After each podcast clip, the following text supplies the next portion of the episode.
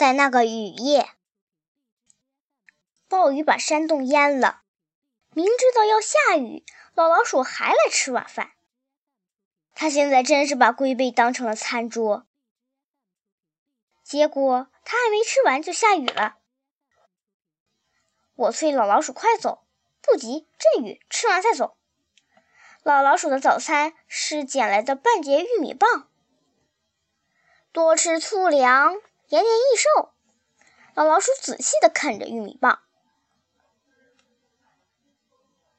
这儿是奶油糯米，又甜又糯，还有一股浓浓的奶油味儿。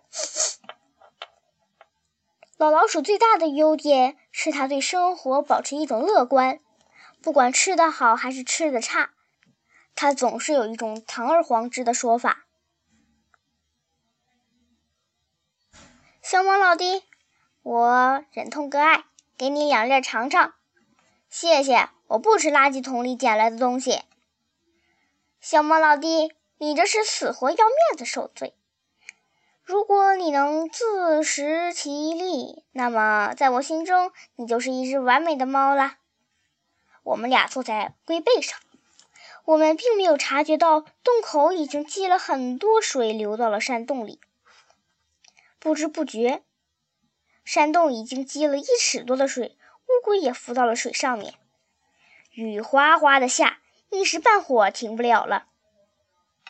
怎么办啊？不是我不想走，暴雨让我走不了。老老鼠挺着圆鼓鼓的肚子，索性躺在乌龟背上了。水已经有两尺多深了。乌龟驮着我们两个在山洞里游来游去，很难想象如果没有乌龟，在雨夜我会怎么样呢？想当初我还想把它赶走呢，惭愧啊！快天亮的时候，雨慢慢的停了，我们得赶紧离开山洞。这雨还会下几天，山洞是待不了了。公园里有没有我们可以待的地方呢？我问老老鼠。你回家吧，过几天不下雨了，你再回来。回家？回杜真子的家呀？回到他家？哼，我当然是愿意的。可是，一想到杜真子的妈妈，我就……老老鼠居然知道我在想什么。算了，回那个家你也没好日子过。我看你去马小跳家吧。乌龟驮着我们游出山洞，然后又游进了翠湖里。翠湖波浪滚滚，乌龟乘风破浪，直奔对岸。乌龟要去哪儿啊？反正你也无家可归了，乌龟带你去哪儿你就去哪儿吧。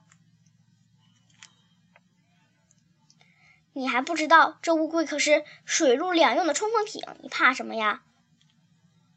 水陆两用冲锋艇，真的吗？乌龟就是嘛。乌龟上了岸，驮着我们跑出了公园。想想也是，乌龟能在水里游，能在地上跑，真的像水陆两用冲锋艇。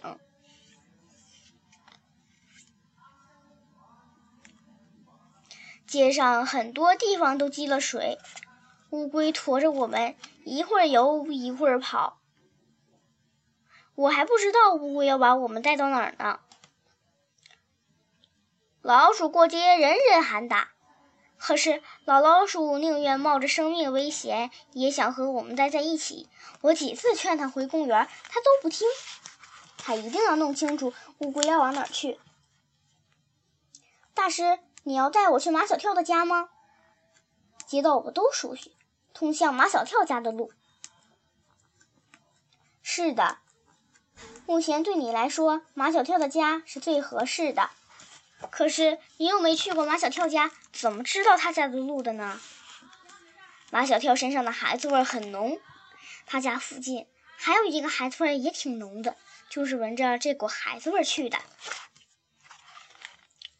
我们顺利地穿过密集的楼群，七拐八八拐，来到了马小跳住的大楼前。顺利的从保安眼皮底下溜进了电梯，电梯门关上。老老鼠问乌龟：“你能闻出马小跳住在几楼吗？乌龟望着那排按钮，叫我去摁八。我再一次佩服的五体投地。电梯停在八楼，乌龟准确无误的来到了马小跳家门前。老老鼠赖着不走，这一次我只好说：“你必须离开。”猫和老鼠待在一起，让人看了不像话。小猫老弟，我才发现你很虚伪。不是我虚伪，谁叫老鼠的名声很坏呢？好人和坏人有区别吧？那老鼠也分好老鼠和坏老鼠。你以为自己是好老鼠啊？我说不算，让大师说。老老鼠也跟着我称乌龟为大师了。你是一只不好不坏的老鼠，我喜欢你机智幽默，喜欢你对生活乐观的态度。心有灵犀，我也是这样评价老老鼠的。马小跳的家里有了动静，老老鼠立刻消失的无影无踪。马小跳的爸爸马天笑先生开门，他看见我，咦了一声。看见乌龟，又咦了一声，然后他回屋里，探叫一声：“马小跳，马小跳出来了。”迷迷糊糊的，没睡醒的样子。宝贝儿妈妈也出来了，穿着漂亮的真丝睡衣，刚起床的样子。